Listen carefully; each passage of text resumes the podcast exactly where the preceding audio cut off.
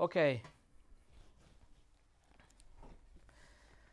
Nous allons ouvrir la Bible ensemble dans le livre de Romains chapitre 8. Le livre de Romains chapitre 8.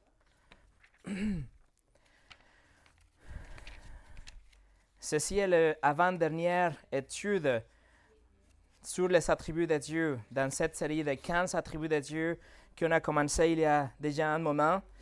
Et la conclusion de tout ce qu'on a déjà étudié est que Dieu est infiniment plus grand de ce que nous pensions. Ce n'est pas une exagération de dire qu'un chrétien qui n'a pas étudié les attributs de Dieu ou une église qui fait rien pour euh, euh, enseigner les attributs de Dieu, il manque vraiment quelque chose d'extraordinaire. En fait, ils sont en train de louer et croire dans un Dieu qui peut-être est tout petit. Mais si on regarde les attributs de Dieu, on voit comme il est vraiment extraordinaire et beaucoup plus grand de ce qu'on n'a jamais imaginé. Et en fait, l'attribut que nous, allons euh, étudier aujourd'hui, c'est une des vérités plus profondes dans, dans les attributs de Dieu. C'est quelque chose aujourd'hui qui va être bien plus au-dessus de notre tête. Nous allons imaginer l'éternité et nous allons penser de grandes pensées pour pouvoir essayer de comprendre cet attribut. Nous allons aller au-delà de nos limites. Nous allons pousser notre raisonnement au bout pour croire et comprendre, étudier la préscience de Dieu. L'attribut de la préscience de Dieu, en anglais, the foreknowledge of God la préscience. Ça veut dire connaître en avance. Connaître en avance. Et c'est un terme que nous pensons que nous comprenons bien, mais vous allez voir que c'est beaucoup plus de ce qu'on n'a jamais pensé. Cet attribut, la préscience de Dieu, a un impact direct avec notre salut. C'est quelque chose que c'est même le plan de Dieu et le caractère de Dieu envers nous pour son Église, pour son peuple.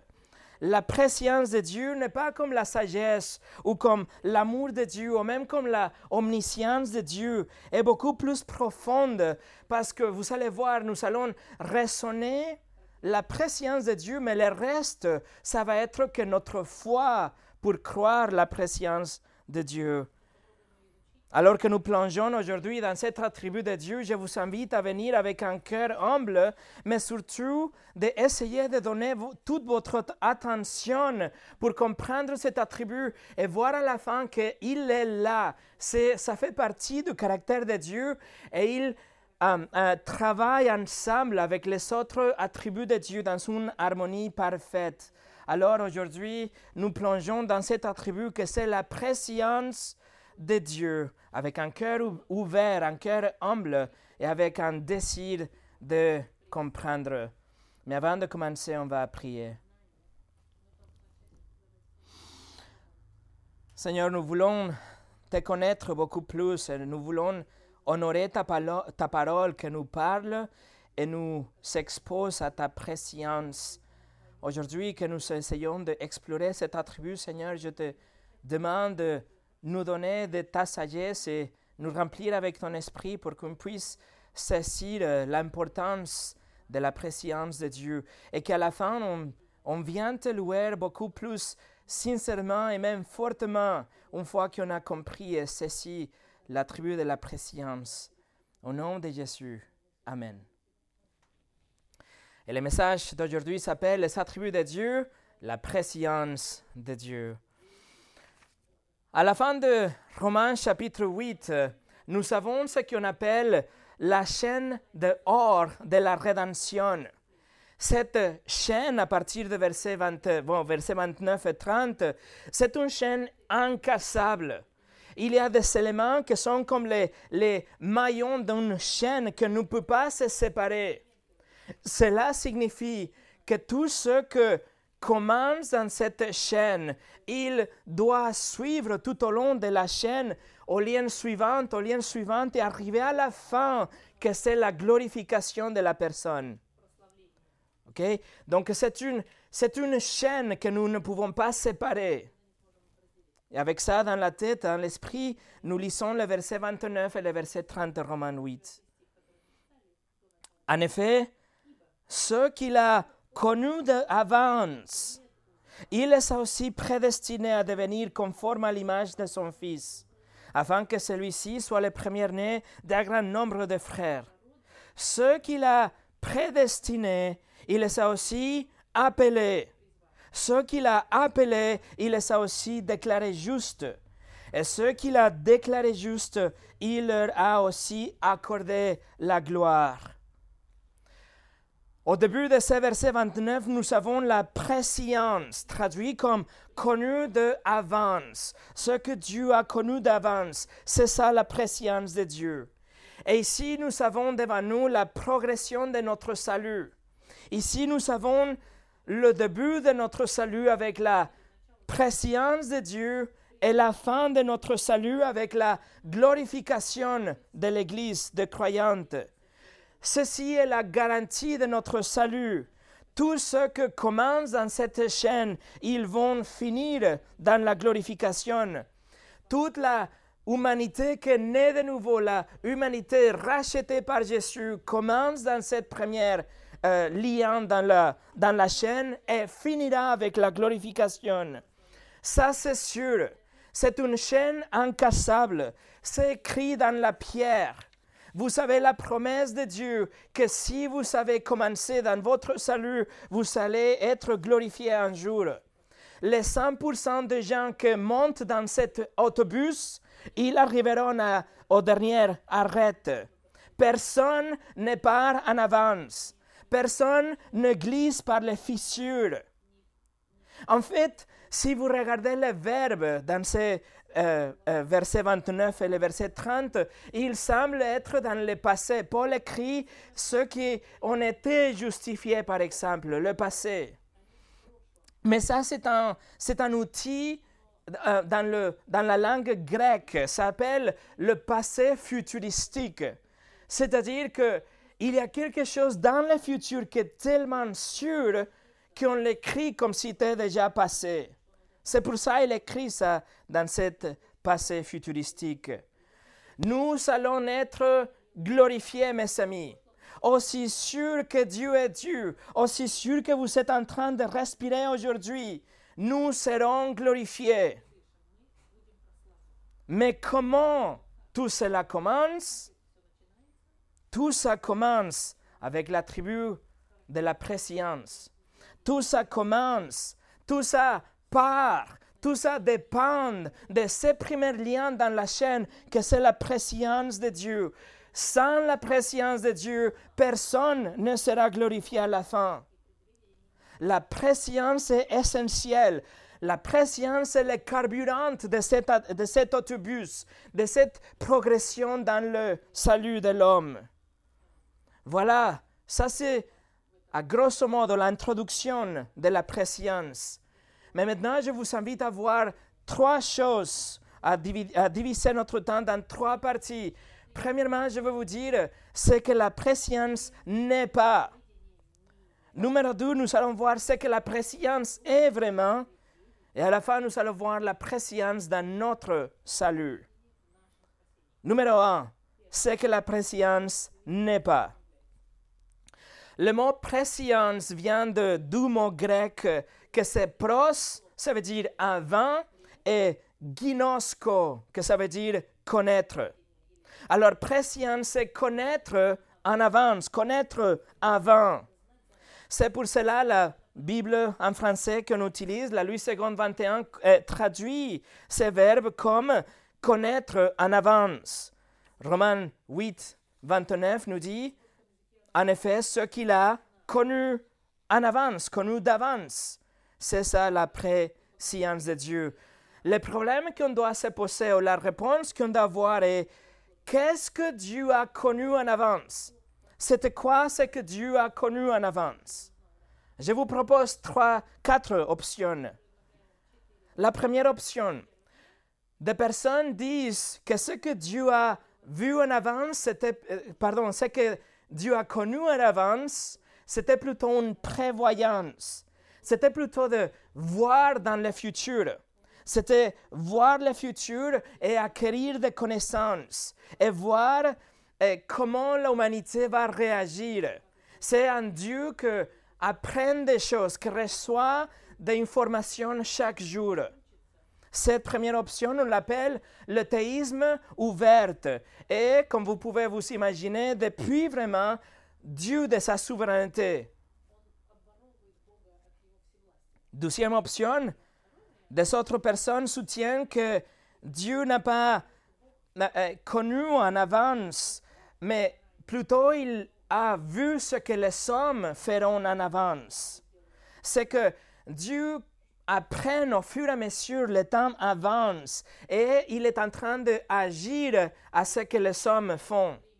L'homme agit d'une certaine façon et donc Dieu ajuste ou change son plan pour euh, euh, s'ajuster ou pour être compatible avec, les décisions de l'homme.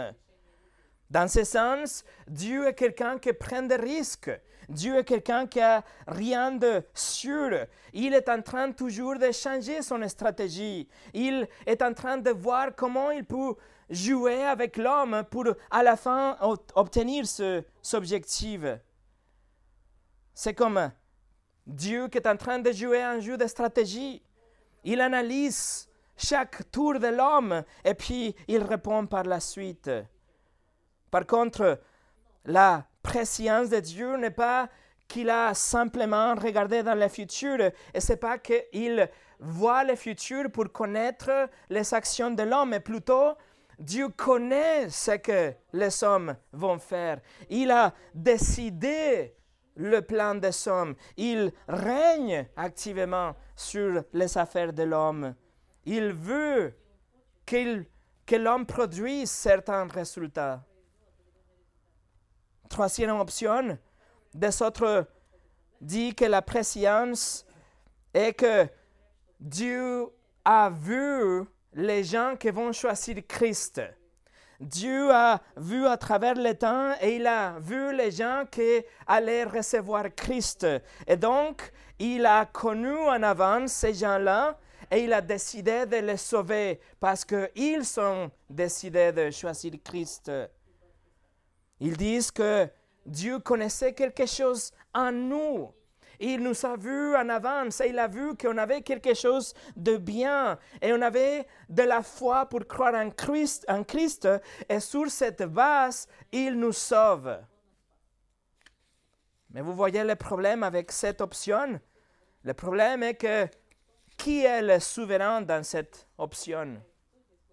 C'est l'homme qui est souverain.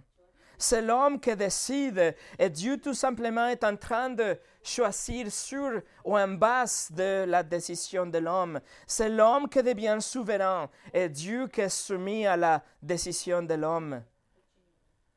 Si Dieu n'est pas souverain sur chaque atome de l'univers, y compris les décisions de l'homme, y compris le salut de l'homme, alors Dieu n'est pas Dieu de tout. C'est comme Arcis Paul a écrit, Dieu connaît aussi bien le micro, la microdimension que la macrodimension de l'univers tout entier. Il compte les cheveux même de nos têtes. Non seulement il sait ce que nous allons faire avant que nous le fassions, mais il connaît aussi toutes les options que nous aurions pu choisir sur le moment. Sa connaissance est parfaite et absolue. Il n'est pas un formidable joueur d'échecs qui doit attendre pour voir ce qu'on va faire mais il sait absolument ce que nous allons faire avant même de le faire. Avant qu'une parole sorte de nos lèvres, il sait tout et tout entièrement. Une mauvaise compréhension de la préscience de Dieu ignore la nature pécheresse de l'homme.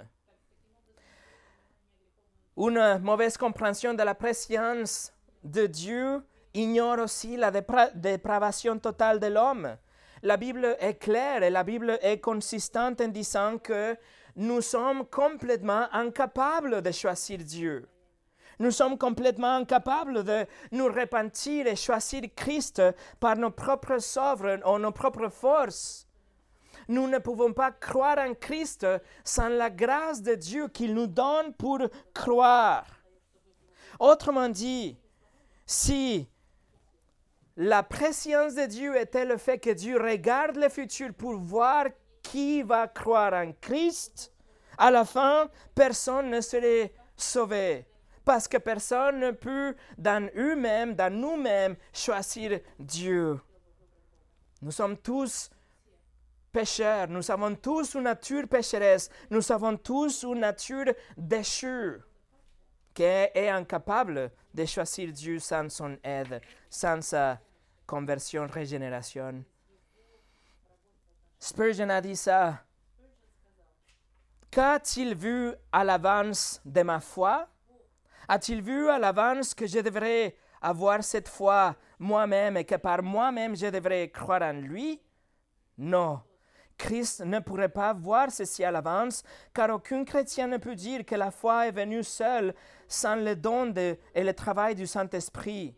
J'ai rencontré beaucoup de croyantes et j'ai parlé avec eux sur ce sujet, mais je n'ai jamais rencontré une personne qui pourrait placer sa main sur son cœur et déclarer Je crois en Jésus sans l'assistance du Saint-Esprit. Et quatrième option finale, la préscience, il y a des gens qui comprennent la préscience dans une façon universelle, en disant que Dieu connaît tout le monde, tous les hommes et toutes les femmes, et qu'en conséquence, ils seront tous sauvés à la fin. Et le problème, c'est que, comme on voit dans Romains 8, 29 et 30, tous ceux que Dieu a connus en avance seront glorifiés. Et ça, ça veut dire l'universalisme qu'on a déjà étudié il y a quelques dimanches. Pas tout le monde sera sauvé, la Bible est claire, c'est contraire à la doctrine biblique. La préscience ne peut pas être universelle. Donc, tous ces points que je viens de vous dire, les quatre points sont erronés. Peut-être il y a un mélange de ces quatre points qui représentent faussement la doctrine ou l'attribut de la préscience de Dieu. Et si nous ne comprenons pas la préscience de Dieu, nous sommes en train de changer même la, la nature et le caractère de Dieu. Numéro 2. Alors, c'est quoi la préscience alors? Pour comprendre la préscience de Dieu, nous allons visiter quelques passages tout, au long de la Bible. Nous allons tourner des pages et nous allons commencer avec le livre de la Genèse, chapitre 4. Je voudrais ensemble établir avec vous qu'est-ce que ça veut dire la préscience. Nous allons prendre un, un survol dans la Bible pour voir la signification de de mon connaître. Parce que si la préscience, ça veut dire connaître en avance, je veux que nous regardions ensemble qu'est-ce que ça veut dire connaître dans quelques passages de la Bible. Genèse 4, verset 1. Adam eut des relations conjugales avec sa femme Ève.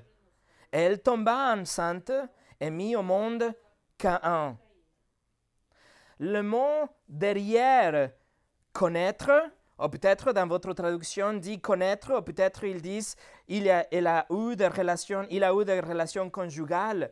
Le mot, le verbe derrière ça est le hébreu yada. Yada, c'est, ça veut dire ou est traduit comme connaître, mais c'est beaucoup plus que ça. Vous voyez ici, Adam a connu Ève et le résultat est qu'elle a tombé enceinte et mis au monde Cain. Alors connaître, ça veut dire plutôt avoir une relation intime avec quelqu'un. C'est en fait la relation entre l'homme et la femme, la relation dont le produit est et elle tomba enceinte. Regardez le verset 25. Adam eut encore des relations conjugales avec sa femme. Elle mit au monde un fils et s'appela Seth. Également, le verbe derrière connaître ou avoir de relation conjugale, c'est le verbe en hébreu yada, régulièrement traduit comme connaître, mais, il fait référence à une relation amoureuse, une relation intime. C'est une relation qui culmine dans la intimité d'un couple. Ce n'est pas que Adam connaissait de fait par rapport à Ève. Ce n'est pas qu'Adam connaissait sa couleur favorite, par exemple, mais c'est plutôt qu'il aimait sa femme et il connaissait sa femme d'une façon intime. Il avait une relation intime avec elle. Tournons ensemble maintenant au livre de Amos, le prophète Amos chapitre 3. Ici, nous avons Dieu qui parle d'Israël. Vous le savez, Israël était le peuple choisi de Dieu. Et Amos chapitre 3, versets 1 et 2 nous dit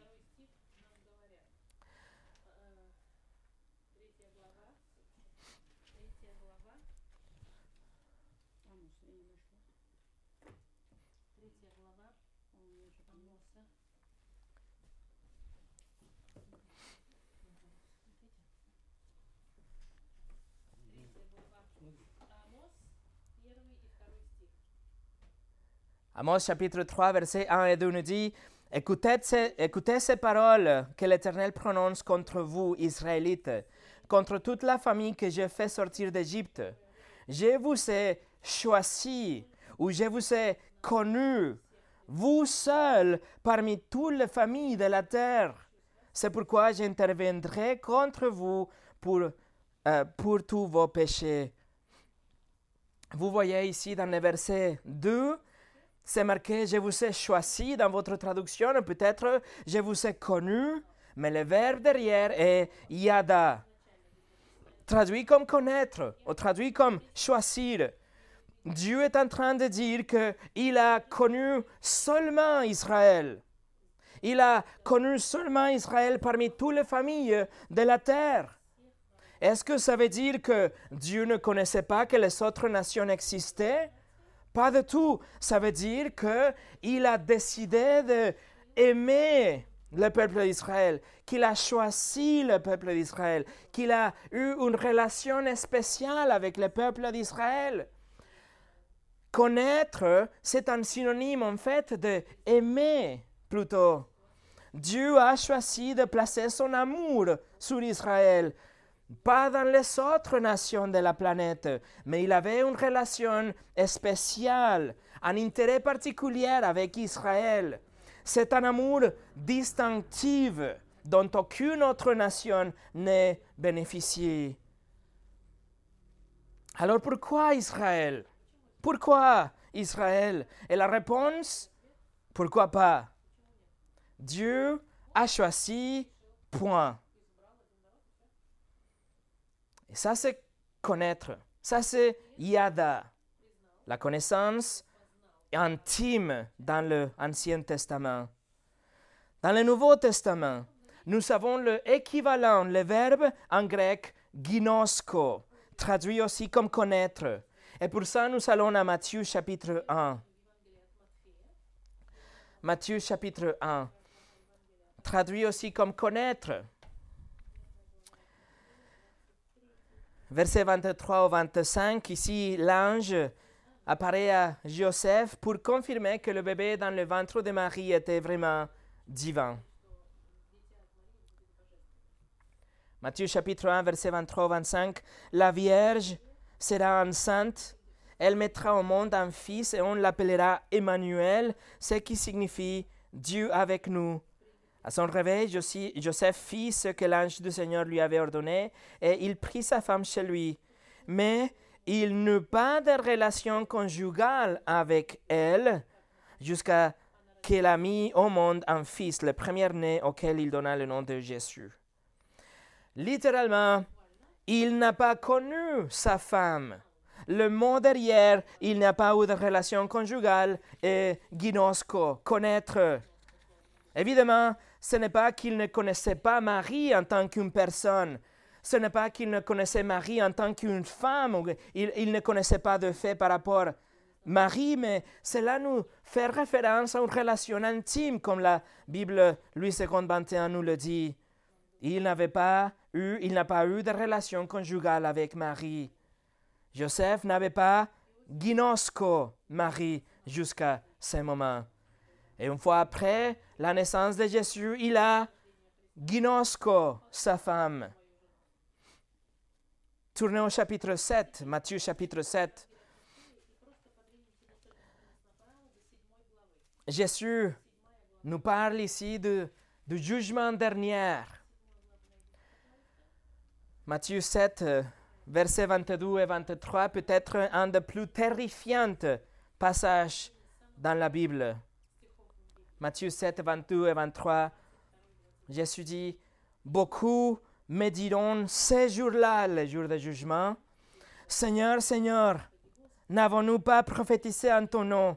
N'avons-nous pas chassé des démons en ton nom? N'avons-nous pas fait beaucoup de miracles en ton nom? Alors je leur dirai ouvertement, je ne vous ai jamais ginosco, connu.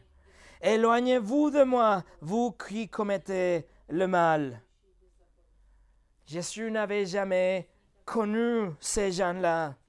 Il n'a jamais eu une relation intime, proche, une relation d'amour avec ces gens-là.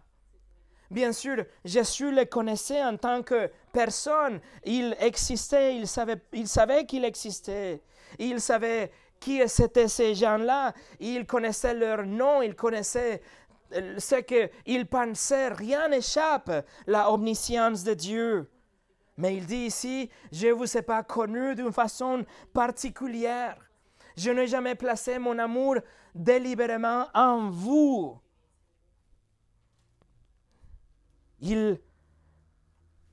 Ces gens-là, ils étaient différents. Ils ne bénéficiaient de l'amour parfait de Dieu. Jésus n'avait pas une relation avec eux. Jésus ne le savait jamais, Ginosco. Et en conséquence, ils ont été tous chassés de la présence de Jésus et envoyés en, en enfer. Jésus prévient que ces jours-là, littéralement, un grand nombre de personnes, beaucoup de personnes, ils viendront à lui en pensant qu'ils s'étaient sauvés. Ils penseront qu'ils étaient des chrétiens, qu'ils étaient prêts pour le jour de jugement, mais ils ne l'étaient pas. Jésus ne le savait pas connu d'une façon personnelle, d'une façon intime. Mais tous ces gens, ils fondent, ils, fondent leur assurance dans le fait qu'ils faisaient des choses au nom de, au nom de Jésus. Ils avaient une connexion avec le nom de Jésus, mais leur connexion, leur relation avec lui était plutôt superficielle. Il même prêchait le nom de Jésus et apparemment il accomplissait des miracles que seulement les disciples pouvaient faire dans la première église. Mais en réalité, il n'avait pas une relation avec le Sauveur. Dans le mot de Paul, il n'était pas en Christ. Peut-être il s'était près de Christ, peut-être il s'était à côté de Christ, presque en Christ, mais jamais en Christ. Et c'est pour ça que Jésus dit, éloignez-vous de moi. Je vous savais, je vous ai jamais connu.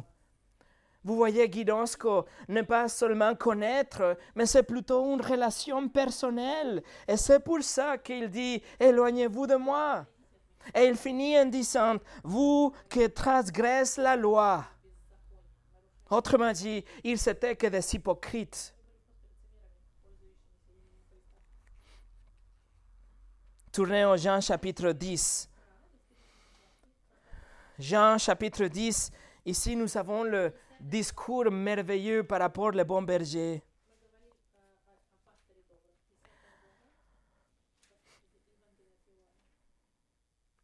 Jean chapitre 10, regardez le verset 14.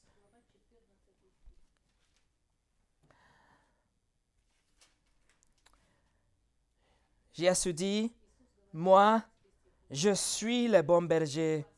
Je, ginosco, connais mes brebis et elles me ginosco, connaissent. Jésus connaît ses brebis il connaît pas d'une façon générale, mais il le connaît d'une façon particulière et individuelle. Il ne il ne connaît que le brebis d'une façon de, que, comme qu'elle existe. Il existe, le brebis existe parmi l'univers de gens. Non, il le connaît personnellement. Il connaît ce brebis d'une façon particulière. Jésus a choisi de placer son amour, de privilégier ces gens-là avec son amour, avec chacun de ces personnes individuellement, personnellement. Il connaît ses brebis, il connaît ceux qui lui appartiennent.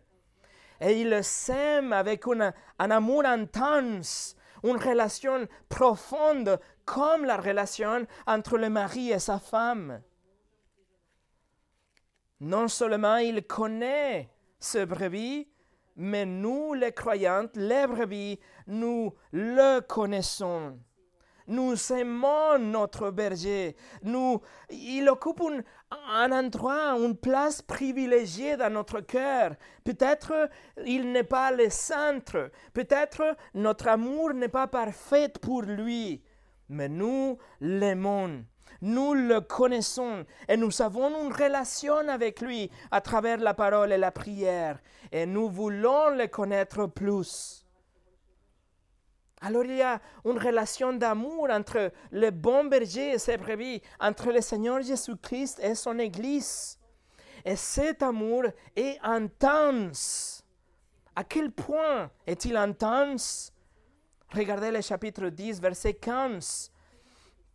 Jésus dit, tout comme le Père me connaît et comme je connais le Père. Vous voyez que connaître le Fils et aimer le Fils. Et s'il vous connaît, c'est parce qu'il vous aime. Et l'intensité de cet amour est juste comme, ou tout comme l'amour qu'il a pour le Père. La même qualité, la même force qui existe entre les membres de la Trinité. Mes amis, écoutez, si vous êtes un chrétien aujourd'hui, il y a une chose que vous devez comprendre aujourd'hui et ne laissez jamais s'éloigner de votre cœur. C'est que Jésus-Christ vous aime avec la même intensité, la même qualité d'amour qui existe entre le Père, le Fils et le Saint-Esprit.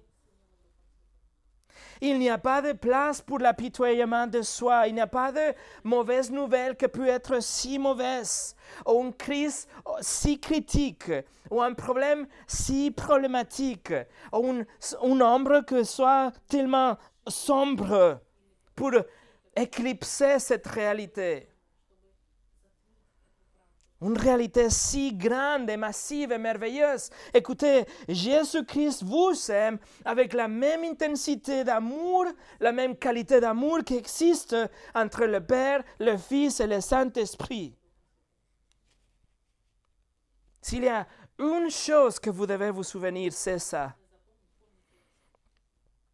Et si vous ne connaissez Jésus-Christ comme votre Seigneur et votre Sauveur, vous pouvez venir à lui aujourd'hui, vous pouvez vous humilier, vous repentir, accepter votre péché et le fait que vous seriez condamné en face, si vous faites face à un Dieu trois fois saint, mais croire que Jésus a payé pour vous et qu'il est mort pour vous et qu'il est ressuscité pour vous et vous serez aussi ressuscité un jour dans la gloire. Il a satisfait la justice de Dieu, il n'a rien d'autre à payer.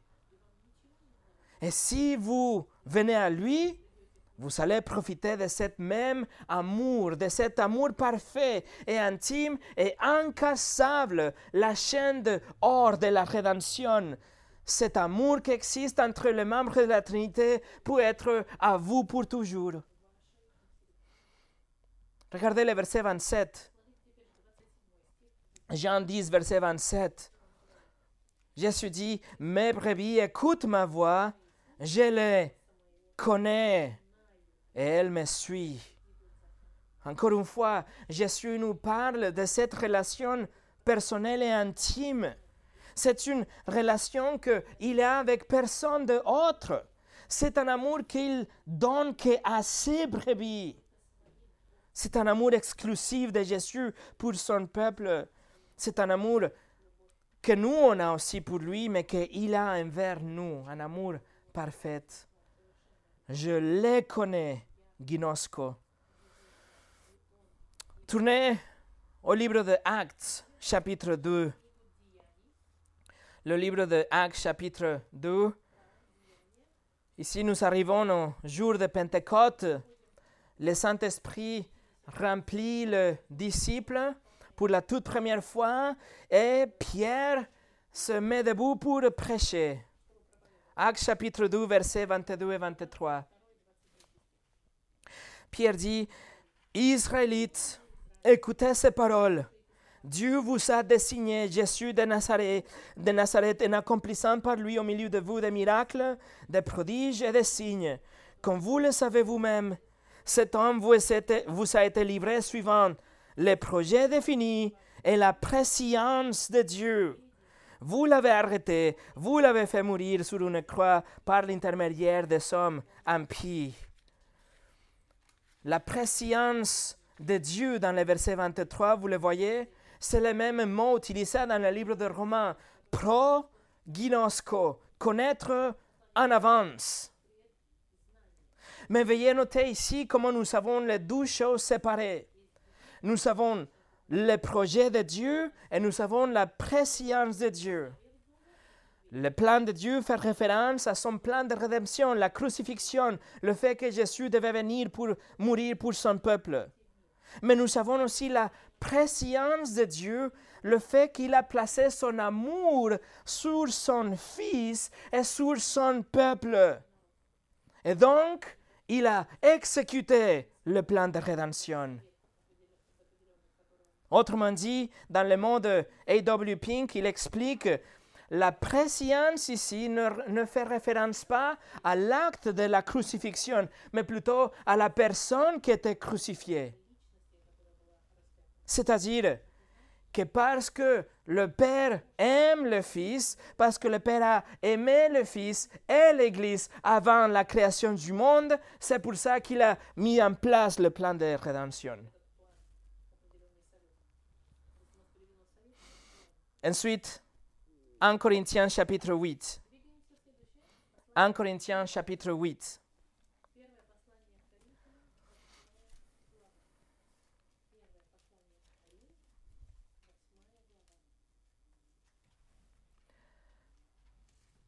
En Corinthiens chapitre 8, verset 3, Paul écrit, Mais si quelqu'un aime Dieu, il est connu de Dieu.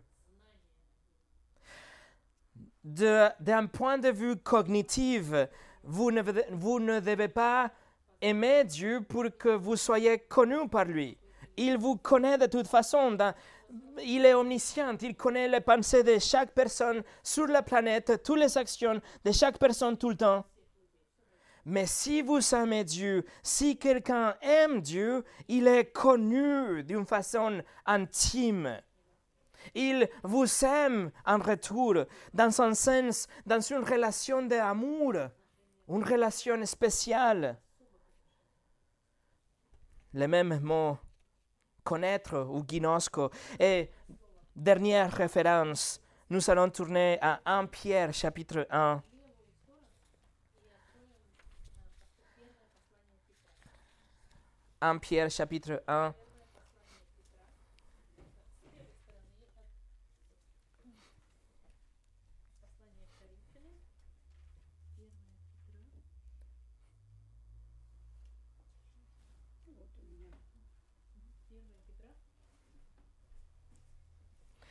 1 Pierre chapitre 1, regardez les versets 1 et 2. Il écrit de la part de Pierre, apôtre de Jésus-Christ, à ceux qui sont étrangers et dispersés dans le pont, la galaxie, la, la galaxie, la Cappadoce, et la Bithynie. À vous qui êtes, à vous qui avez été choisis conformément à la préscience de Dieu le Père et encore une fois, nous savons ici que ceux qui ont été choisis ont été choisis à cause de la préscience de Dieu. Les, les exilés élus qu'il parle dans le verset 1 ils ont été choisis selon la préscience de Dieu, c'est-à-dire ils ont été choisis par le Père parce que le Père les a connus en avance. Il a placé son amour sur eux en avance. Et dans le verset 20, cette préscience est appliquée aussi de la partie du Père vers le Fils. En parlant de Jésus, en Pierre 1.20 nous dit, Jésus était connu avant la création du monde. Il était révélé dans les derniers temps à cause de vous. Le même mot connaître au Ginosco. Dieu a aimé le Fils avec un amour extraordinaire avec un amour particulier, avec un amour intime, avant que le temps commence, comme on a vu la dernière fois, la semaine passée. Voilà un survol sur la préscience de Dieu dans la Bible. La préscience n'est pas une prévoyance, ce n'est pas un simple choix, mais c'est un, c'est un amour particulier, une relation intime, c'est une relation d'amour entre Dieu et certains individus qui étaient plutôt des bénéficiaires passifs. Ils n'ont rien fait. Ils, sont, ils ont juste reçu l'amour de Dieu, le choix de Dieu, cet amour distinctif de la part de Dieu. Et maintenant, nous pouvons retourner à notre texte d'origine. Numéro 3, la préscience dans notre salut. Romains chapitre 8.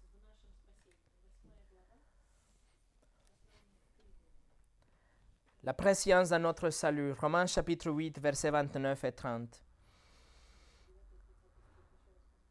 En effet, ce qu'il a ginosco, connu en avance, pro-ginosco, il les a aussi prédestinés à devenir conformes à l'image de son Fils, afin que celui-ci soit le premier-né d'un grand nombre de frères. Ceux qu'il a prédestinés, il les a aussi appelés. Ceux qu'il a, appelés, il les a aussi déclarés justes. Et ceux qu'il a déclarés justes, il leur a aussi accordé la gloire. Je vous invite à regarder cette chaîne de rédemption à l'envers. Ultimement, le peuple de Dieu sera glorifié le peuple, le peuple de Dieu sera ressuscité, glorifié, avec des corps glorifiés, comme Christ. Nous, nous serons avec lui pour toujours au paradis. Ceux qui seront glorifiés, ils seront glorifiés parce que ils ont été justifiés. Ça veut dire, ils ont été déclarés justes, ils ont été déclarés innocents devant les juges de l'univers, comme s'ils n'avaient jamais péché. Ils seront justifiés parce que ils ont été appelés. Ça veut dire, Dieu les a appelés d'une façon qui les a attirés vers Christ. Il les appelle d'une manière efficace pour qu'ils croient l'évangile. Ils ont été accordés la repentance et la foi. Dieu les appelle. Ils ont été appelés parce que ils ont été prédestinés. Ça veut dire que leur destin de devenir comme Christ était déjà déterminé. Dieu avait déjà tracé les plans pour que ces gens-là deviennent comme, le, comme son Fils. Ils ont été prédestinés parce que, parce que ils ont été connus d'avance. Pro ginosco. Vous voyez, Dieu, dès l'éternité passée, a connu, il a placé son amour vers en vous. Il a choisi des individus. Il n'a pas choisi une masse de gens, mais il a sélectionné des hommes et des femmes à partir d'Adam jusqu'à les derniers jours. Et il a décidé d'avoir une relation spéciale avec eux d'avoir une relation intime, particulière, une relation privilégiée avec ces individus-là. Dieu a choisi de placer son amour, la même qualité d'amour qu'il a pour le Fils, il a placé en ceux qu'il a choisis, connus en avance. Et ceux qu'il a connus en avance, ils seront un jour glorifiés. John MacArthur a dit, donc, ce que vous savez, c'est ceci. Dieu a un but et ce but est d'exprimer son amour aux pécheurs. Il détermine à l'avance, sur la base du désir, d'exprimer son amour aux pécheurs. Quels sont les pécheurs qu'il a prédestinés au salut, qui seront les récipients d'une intimité éternelle avec lui, de son amour éternel, celui de son Fils. Mes amis, si nous sommes nés de nouveau aujourd'hui, si nous sommes des chrétiens aujourd'hui, c'est parce que Dieu a décidé librement à partir de sa bonne volonté, à partir de son libre arbitre, sans aucune influence, sans aucun mérite, sans aucune pression. Il a tout simplement décidé, selon sa sagesse, conformément à sa souveraineté, sa sainteté. Il a choisi, il a décidé de placer son amour parfait sur vous. Il vous a connu à l'avance. Il vous a choisi avant que le temps commence. Mes amis, Dieu vous a placé dans ce train, un train qu'on appelle le salut. C'est un train où il n'y a pas d'arrêt tout au long des chemins. C'est un train qui arrivera au dernier arrêt, à la glorification, la dernière station. Peut-être vous pensez aujourd'hui que vous méritez d'être viré de ce train. Peut-être vous pensez, sûrement je ne, je ne dessert pas, je ne mérite pas d'être dans ce train. Peut-être vous pensez aujourd'hui que vous n'êtes pas vraiment dans le train. Mais ce que Dieu a décidé, personne ne l'arrêtera. Et le train va vous amener à la dernière station. Le train va arriver à la glorification. Vous savez pourquoi? Parce que tout s'origine en Dieu. Il n'y a rien qui dépend de vous. La préscience de Dieu a décidé. C'est le carburant de ce train. Christ est le carburant de ce train. Sa vie parfaite, sa vie sacrificielle, sa résurrection est le fuel, le carburant de ce train que vous que vous amènera à la dernière station. Et la protection de ce train, Dieu le Saint-Esprit, c'est lui qui vous protège. Et vous savez quoi, le ticket vous a été donné en plus. Ce ticket avait, est gratuit pour vous, mais c'est par la grâce, à travers de la foi, quelqu'un d'autre a payé pour votre ticket. C'était Jésus-Christ qui a donné sa vie pour acheter votre ticket.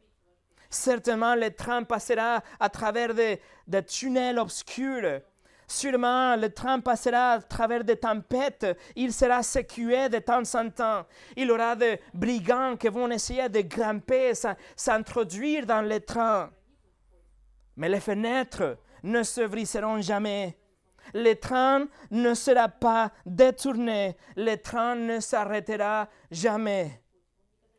Alors, asseyez-vous et profitez de la balade. Pour finir, ça c'est l'attribut de la préscience de Dieu. C'est le tout premier maillon dans cette chaîne incassable de, de notre salut. Mais tout commence là. Tout commence dans le fait que Dieu nous a aimés avant la création du monde. Il a décidé de sa bonne volonté d'avoir une relation avec vous et avec moi. Tout commence là et rien ne sera possible sans la préscience de Dieu. En fin de compte, la préscience de Dieu est la sécurité ultime pour notre salut. Parce que si Dieu nous a aimés avant la création, rien à voir avec nous, ça veut dire qu'il n'y a rien en moi qui fera que Dieu arrête de m'aimer. Je ne peux pas sauter de cette train parce que cela ne dépend pas de moi, c'est Dieu qui m'a choisi et il me gardera. Dieu, vous savez, Dieu connaît tout sur vous. Dieu connaît votre péché caché. Dieu connaît tout ce que vous faites chaque jour, ce que vous avez pensé chaque moment de votre vie. Et pourtant, il vous a connu. Il vous a aimé en avance. Il a décidé d'avoir une relation particulière avec vous, une relation individuelle. Ce n'est pas qu'il a sauvé l'Église Il a sauvé des âmes, des individus avec, avec qui il a une relation particulière. Et l'amour qu'il a pour nous, l'amour qu'il a envers nous, c'est le même amour qu'il a pour le Fils. Et à cause de ça, vous serez glorifiés un jour. Vous voyez, notre salut, dès le début jusqu'à la fin, est l'œuvre de Dieu. Il n'y a rien qui peut faire que que je sois placé dans le premier maillon de la chaîne de rédemption. C'est Dieu qui l'a décidé. Et si un jour je serai glorifié, c'est aussi parce que Dieu a décidé. J'ai rien fait. J'ai que reçu le salut de Dieu. Il me donne la repentance. Il m'a donné la foi. il me garde aujourd'hui. Et il me glorifiera à la fin. Tout est l'œuvre de Dieu. Et tout commence avec la préscience de Dieu. Écoutez ce que Steve Lawson a dit. Lorsque nous arriverons au paradis et que nous serons couronnés, cette couronne restera sur nos têtes environ cinq secondes et nous la déposerons à ses pieds. Nous dirons, tu m'as aimé, tu m'as prédestiné, tu m'as appelé, tu m'as justifié, tu m'as glorifié. Qu'est-ce que cette couronne fait sur ma tête? Je la remets à tes pieds. Et avec ça, notre cœur explose avec la reconnaissance et avec l'émerveillement alors que nous comprenons que même avant la création de l'univers, Dieu a décidé de m'aimer. Moi, je suis que celui qui reçoit, le bénéficiaire, mais Dieu me garde et me glorifiera un jour parce que il m'a connu d'avance. C'est ça la préscience de Dieu. Mes amis, voici votre Dieu. Prions. Seigneur, nous te remercions pour ton amour et pour le fait que tu as décidé de nous aimer. Nous sommes presque des zéros dans l'équation. On a juste reçu le bénéfice d'être aimé par le Dieu de l'univers racheté par Dieu le Fils et protégé, gardé par Dieu le Saint-Esprit. Nous te remercions pour ta parole qui nous expose toutes ces choses et même si ce sont choses qui vont au-delà de notre imagination et compréhension, Seigneur, nous le croyons parce que c'est ce que tu as révélé dans ta parole. Maintenant, je te demande juste que tous ceux qui ne te connaissent pas, qui viennent à toi, que tu les appelles, que tu les attires vers ton Fils, que tu leur donnes la repentance et la foi, et qu'ils puissent aussi être bénéficiaires de cet immense, intense amour que nous on a reçu. Et Seigneur, pour nous qui on te connaît déjà, aide-nous à te connaître beaucoup plus. Avoir une soif de la justice, de faim pour ta parole. Et cette besoin de nous rapprocher de toi, la source de toutes choses qu'on a. Merci Seigneur pour ton amour et ta parole. Au nom de Jésus. Amen.